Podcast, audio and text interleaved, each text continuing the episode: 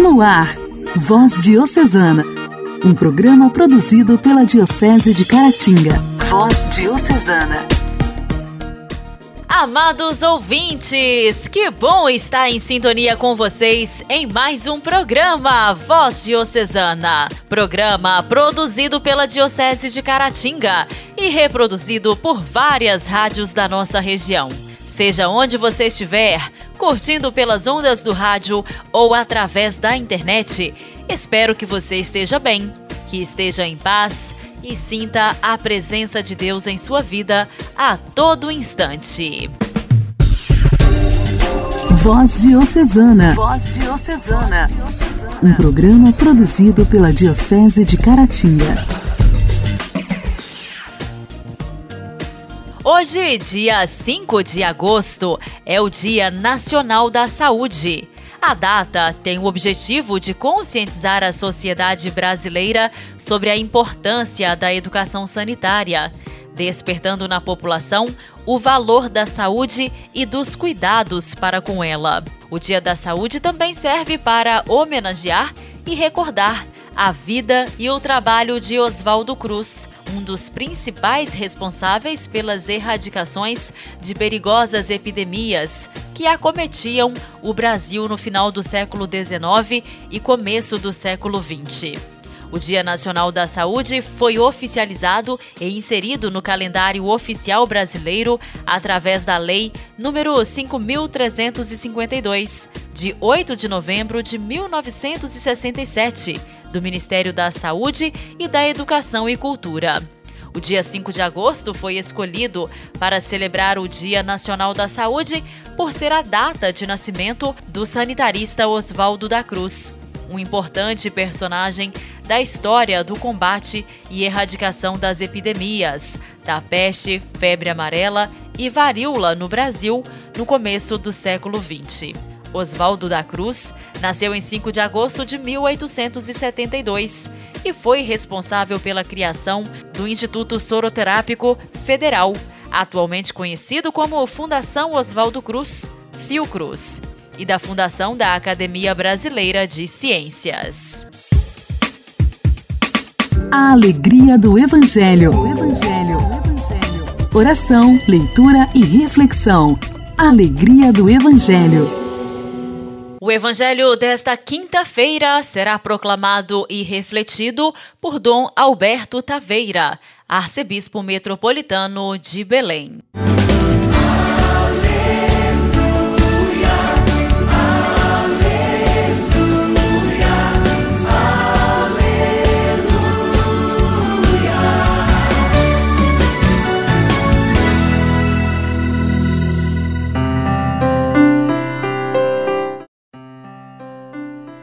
Evangelho de São Mateus, capítulo 16, versículos 13 a 23. Naquele tempo, Jesus foi à região de Cesareia de Filipe e ali perguntou aos seus discípulos: Quem dizem os homens ser o filho do homem? Eles responderam: Alguns dizem que é João Batista, outros que é Elias, outros ainda que é Jeremias ou algum dos profetas. Então Jesus lhes perguntou: E vós quem dizeis que eu sou? Simão Pedro respondeu: Tu és o Messias, o Filho do Deus vivo. Respondendo Jesus lhe disse: Feliz és tu, Simão, filho de Jonas, porque não foi um ser humano que te revelou isso, mas o meu Pai que está no céu. Por isso eu te digo que tu és Pedro, e sobre esta pedra construirei a minha igreja, e o poder do inferno nunca poderá vencê-la. Eu te darei as chaves do reino dos céus. Tudo que tu ligares na terra será ligado nos céus, tudo que tu desligares na terra será desligado nos céus. Jesus então ordenou aos discípulos que não dissessem a ninguém que ele era o Messias. Jesus começou a mostrar aos seus discípulos que devia ir a Jerusalém e sofrer muito da parte dos anciãos, dos sumos sacerdotes e dos mestres da lei, e que devia ser morto e ressuscitar no terceiro dia. Então Pedro tomou Jesus à parte e começou a repreendê-lo, dizendo: Deus não permita tal coisa, Senhor, que isso nunca te aconteça. Jesus, porém, voltou-se para Pedro e disse: Vai para longe, Satanás, Tu és para mim uma pedra de tropeço, porque não pensas as coisas de Deus, mas sim as coisas dos homens.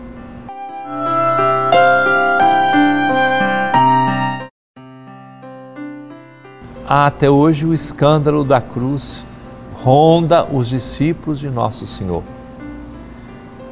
A nossa tendência humana seria que a nossa fé em Jesus Cristo resolvesse todos os nossos problemas, nos desse a plena prosperidade. Existem até grupos que assim propagam o contato com Jesus.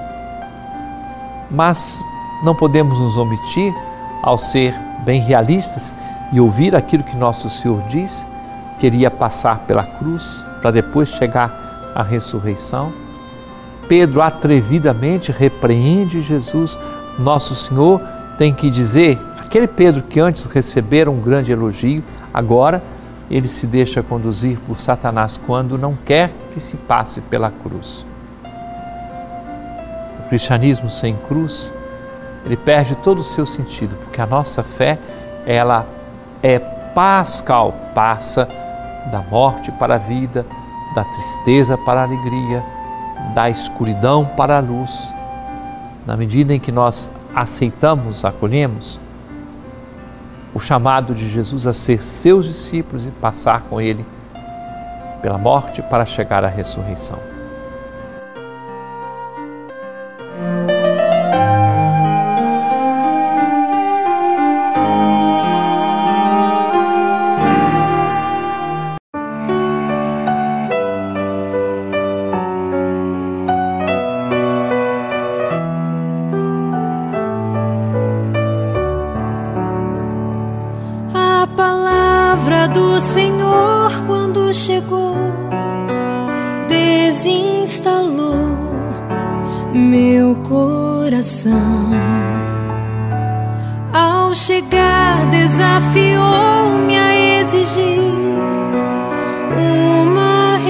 Resposta de sim ou não.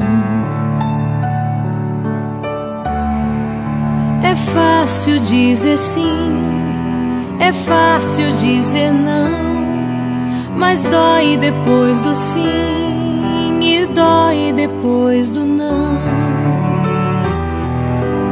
A palavra do Senhor, depois que ela passou, nada mais será do jeito que já foi.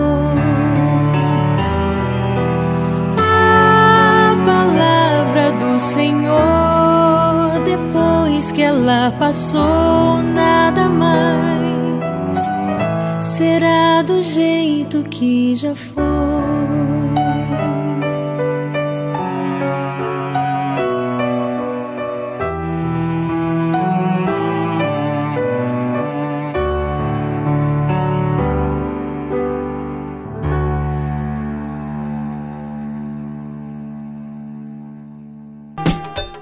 Diálogo Cristão. Temas atuais à luz da fé. Diálogo Cristão. Diálogo Cristão.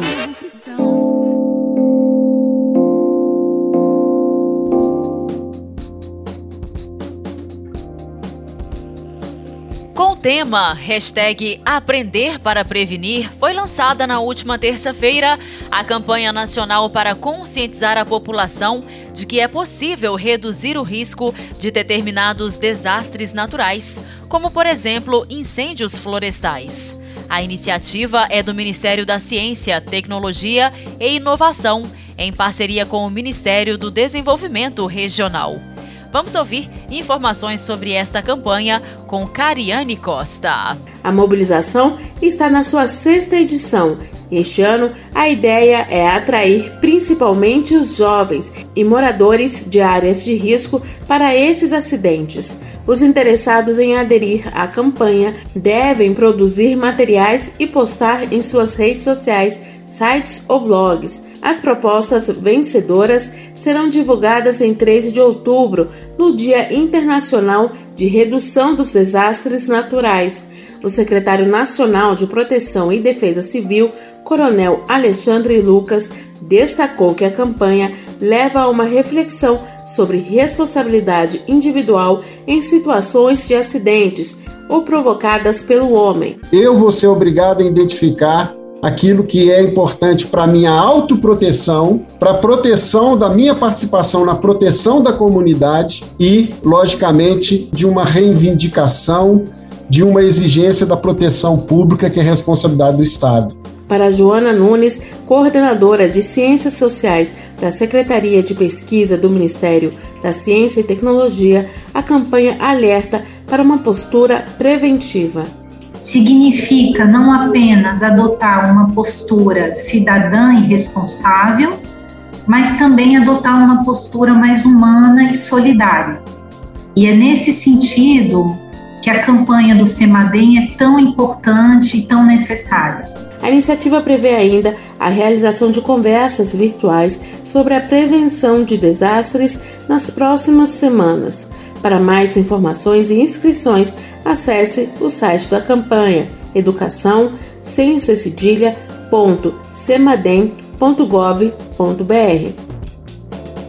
Igreja em Ação.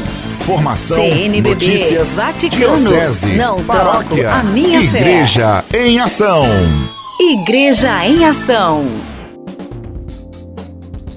Neste ano, a Comissão Nacional da Pastoral Familiar estimula testemunhar a alegria do amor na família.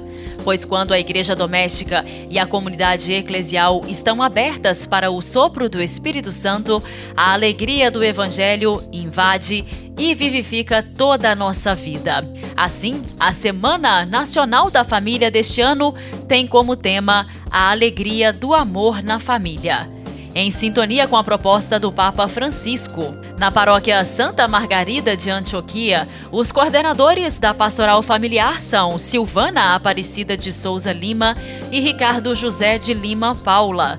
E hoje, no nosso programa, aqui no quadro Igreja em Ação, temos a participação de Silvana, que vai falar pra gente sobre esse evento que acontecerá de 8 a 15 de agosto, mês vocacional. Queridos irmãos e irmãs, com a graça de Deus, chegou mais uma Semana Nacional da Família. Neste ano, queremos testemunhar a alegria do amor na família. Pois quando a igreja doméstica e a comunidade eclesial estão abertas para o sopro do Espírito Santo, a alegria do Evangelho invade e vivifica toda a nossa vida. Temos que reconhecer que o Espírito Santo tem conduzido nossas famílias diante de tantos desafios que a pandemia trouxe para a vida cotidiana. Mas, como diz Papa Francisco na exortação apostólica Amores Letícia, os problemas se tornam uma oportunidade de crescimento, de amadurecimento, de vivência mais profunda da fé. É nesse sentido que queremos resgatar o tema da alegria, não uma alegria passageira, vazia de sentido ou superficial. Queremos falar de uma alegria que brota do coração de cada lar cristão, com fruto do fortalecimento dos vínculos conjugais que unem os filhos e vencem juntos os obstáculos e as crises porque foram sustentados pela fé. Somente um verdadeiro amor pode trazer a alegria que vem de Deus. A família que persevera na oração usa de criatividade para oferecer seus dons à comunidade eclesial. Não perde a dimensão da caridade. Assim, essa família vai conseguindo abrir as portas de sua casa, de modo que a igreja doméstica seja evangelizadora em saída para tocar e santificar o mundo. Mas também suas portas estarão abertas para acolher, acompanhar, discernir e integrar todos os casais e as famílias que precisam reencontrar a fonte do verdadeiro amor e da verdadeira alegria, que é Jesus Cristo. Desejo a todos uma Semana Nacional da Família cheia de bênçãos e graças e que aproveitem cada encontro, motivado pela comunidade a participar. Contemplando a Sagrada Família, sejamos sustentados pelo mesmo amor que acolheu o próprio Deus no seio da humanidade. Este ano, a Semana Nacional da Família acontecerá de 8 a 14 de agosto em toda a nossa Diocese de Caratinga. Muitas paróquias já estão realizando esta semana, outras ainda vão começar no próximo domingo com a celebração do Dia dos Pais. Este ano, a Semana Nacional da Família traz como tema a alegria do amor na família e como lema dar e receber e a alegria a ti mesmo. A nossa diocese, em comunhão com todas as igrejas do Brasil e do mundo, faremos juntos esse momento em família, esse momento rico em toda a nossa comunidade de fé.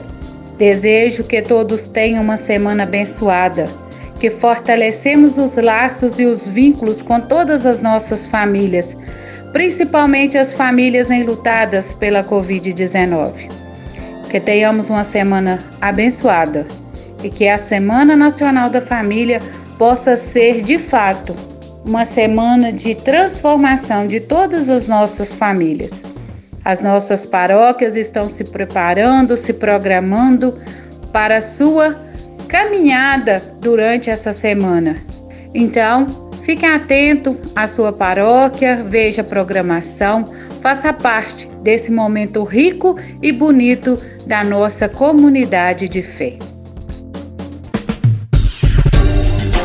Voz Diocesana. Voz Diocesana. Um programa produzido pela Diocese de Caratinga.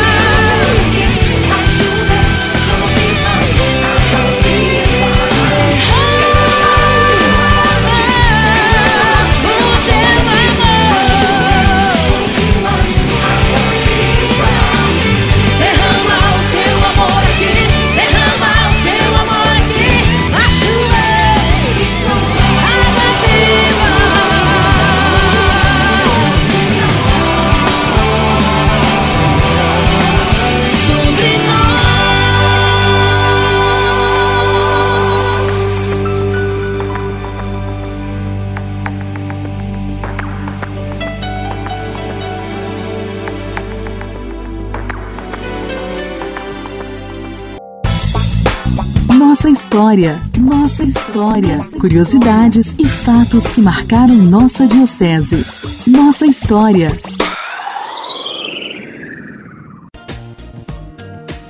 No quadro Nossa História de hoje, continuamos ouvindo o Padre Heleno, sacramentino de Nossa Senhora, que tem nos contado sobre a vida de Padre Júlio Maria de Lombardi. Ontem, ele nos contou sobre os dias que antecederam a morte de Padre Júlio. E hoje, já caminhando para o encerramento desta série, Padre Heleno nos fala sobre o dia 24 de dezembro de 1944, dia em que Padre Júlio foi chamado em definitivo por Deus para a comunidade dos eleitos. Na última viagem do servo de Deus, Padre Júlio Maria de Lombardi, a Vagem Grande, além do motorista, foram no automóvel as irmãs sacramentinas Teresa, Alice e Lucila. Mas no capotamento do veículo ninguém sofreu nada, a não ser aquele que era a vida da congregação, o fundador, o padre Júlio Maria de Lombardi. Então, o infausto acontecimento abalou não só Manhumirim, mas todo o estado de Minas Gerais e teve repercussão pelo Brasil afora, pois o padre Júlio Maria, ele tornara-se conhecido através dos diversos escritos publicados no jornal O Lutador, por ele fundado, e nas diversas obras escritas por ele. Então ele era conhecido né, de norte a sul, de leste ao leste, de todo o país. Por isso, foi um dos escritores mais lidos na década de 30 e 40. Tamanho Mirim planteou o desaparecimento de seu benfeitor número um. Seus filhos e filhas espirituais ficaram, evidentemente, muito tristes, mas não perderam a esperança, né, a direção da caminhada, a confiança em Deus. Agora, eles deveriam dar continuidade, como deram, às obras espirituais e materiais do Padre Júlio Maria. Então, no dia 24 de dezembro, na tarde daquele 24 de dezembro, na vigília do Natal de 1944, o nosso fundador foi então chamado em definitivo por Deus Pai para a comunidade dos eleitos. Suas últimas palavras foram missão cumprida, o que seria outra versão dos dizeres de São Paulo apóstolo, quando diz na sua segunda carta a Timóteo: Combati o bom combate, terminei a minha carreira, guardei a fé. O corpo do servo de Deus foi embalsamado, haja vista o grande número de pessoas né, que puderam participar e visitar o seu velório em Manhumirim. E no dia 29 de dezembro foi então marcada as exéquias solenes, conduzida por Dom Cavati, né, João Batista Cavati, naquela ocasião, bispo da Diocese de Caratinga.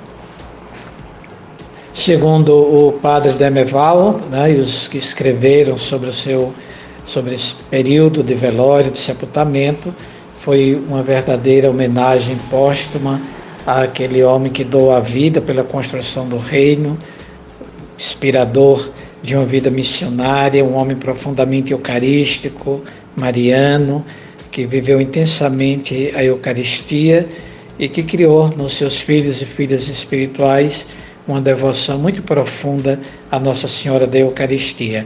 Legado que ele deixou não somente para os membros das três congregações por ele fundadas, mas também para todos os fiéis leigos que tiveram a graça e a oportunidade né, de acompanhar a vida missionária do servo de Deus, Padre Júlio Maria de Lombardi. Então hoje, os seus restos mortais se encontram no Santuário Bom Jesus, aos pés do altar de Nossa Senhora de Lourdes, dentro do santuário, conforme o seu desejo.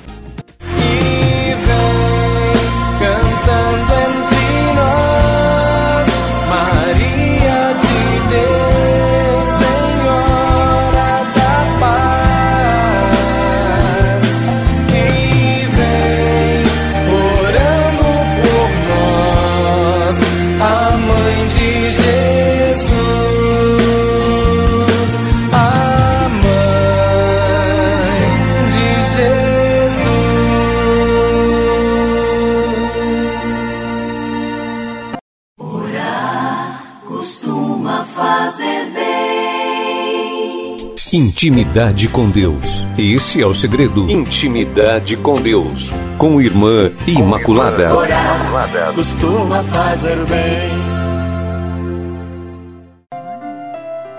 Vamos continuar a nossa reflexão de Santo Afonso, muito linda, sobre o amor, sobre a bondade. Ele nos diz: a bondade precisa sempre transparecer e muitas vezes é preciso deixar a compreensão para depois, para não atiçar ainda mais o fogo. Temos de olhar para o exemplo de bondade de Jesus diante da aldeia que não quis receber, com a adúltera, com Judas traidor e com Pedro. Temos de ser bons com todos, sempre e em todas as ocasiões, e não apenas quando tudo vai ao nosso gosto. Se amamos a Deus, haveremos de guardar sempre a paz no coração e deixar que transpareça sempre em nosso rosto, mantendo sempre a mesma postura nas boas e nas más situações. Aliás, nas situações desfavoráveis é que se conhece o espírito de alguém. Se temos de responder a alguém que nos trata mal, estejamos atentos a responder sempre com bondade, uma resposta suave basta para apagar qualquer cólera. E se estamos muito perturbados, o melhor é calar, para que depois não tenhamos de nos arrepender. Mesmo conosco, temos de mostrar bondade quando cometemos alguma falha. Irar-nos conosco mesmos por causa de uma falta, isso não é humildade, mas refinada soberba, como se não fôssemos os fracos e os miseráveis que somos. Essa ira é muito pior que a falta cometida. Ela poderá levar-nos a outros defeitos, a deixar a oração e a comunhão, ou pelo menos a não fazê-la tão bem. Nessas águas turvas, já não vemos bem as coisas, e quem pesca é o demônio.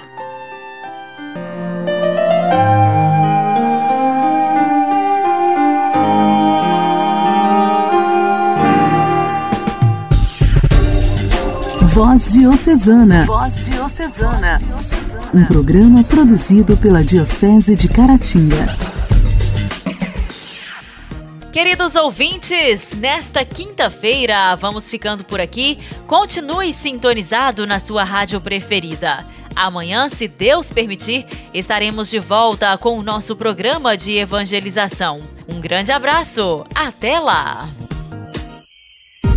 Você ouviu Voz Diocesana, um programa da Diocese de Caratinga. Voz Diocesana.